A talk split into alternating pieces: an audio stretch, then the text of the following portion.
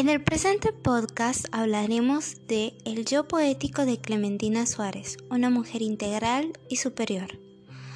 Vamos a estudiar el yo poético de la mujer como algo absoluto e inalcanzable. En el poemario, con mis versos saludo a las generaciones futuras de Clementina Suárez del año de 1988. Específicamente se analizarán los poemas Lo grande y lo pequeño y la negada presencia. En los poemas de Clementina Suárez encontraremos cómo la figura del yo poético se posiciona como un absoluto. Los objetivos serán identificar la figura del yo poético en los poemas y ubicar la figura de la mujer como un absoluto. El primer poema lleva su primer verso como título, Lo grande y lo pequeño, pero no parece ser una división de estos dos elementos, más bien van a presentarse como una unidad que constituyen un todo, donde ambas tienen una misma importancia que veremos en los versos siguientes. Clementina Suárez escribe, Tú, lo grande, descansa en mi hombre pequeño, que lo grande y lo pequeño constituyen el universo. Claramente estamos ante un poema amoroso, pero no hay géneros que nos limiten.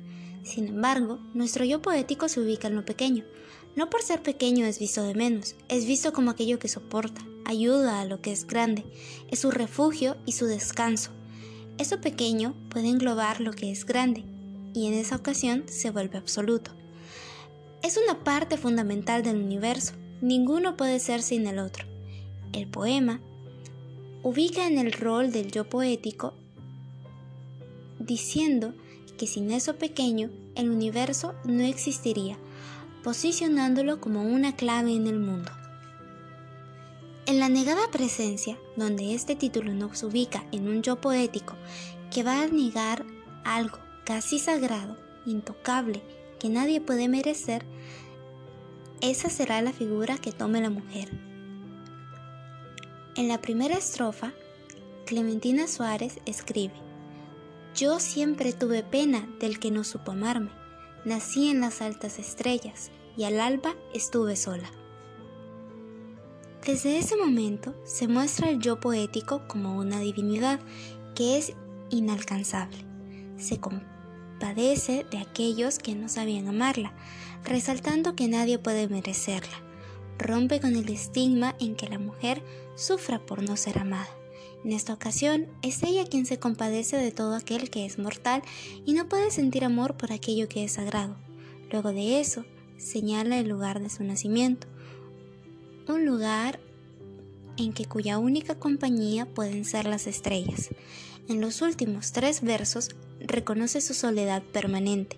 Al nacer se ubica en un pedestal, durante el nacimiento logra elevarse deificándose, señalando que desde el nacimiento ha estado en soledad, inalcanzable para los mortales. En la última estrofa reafirma esta postura. Al escribir, nada pueden mis alas en orillas de tierra, eres hombre pequeño y no alcanzas mi vuelo. El yo poético de nuevo se ubica como algo inalcanzable, alguien a quien la tierra solamente oprime, que no tiene ninguna misión como mujer terrenal, que debe subir de nuevo a lo alto y dejar a un lado el dolor y el compadecerse, dejar a un lado el dolor de no ser comprendida, tomar vuelo lejos de su lado humano y volver a su divinidad, al lugar de donde viene. Identificamos la clara figura del yo poético como un ser que cambia radicalmente, que al inicio necesita de algo externo para componerse, pero que posteriormente sobrepasa lo humano dentro de los poemas. Se presenta como algo inalcanzable. Identificamos la clara figura del yo poético como un ser que cambia radicalmente, que al inicio necesita de algo externo para componerse, pero que posteriormente sobrepasa lo humano dentro de los poemas. Se presenta como algo inalcanzable. Dentro de eso se ve la figura de la mujer, una mujer que ama, que siente y que es oprimida, hasta que se libera de lo material, representando a una minoría constituida por mujeres. La mujer, para llegar a componerse en un absoluto, es necesario que se constituya desde su autonomía, para poder estar completa sin necesitar lo externo.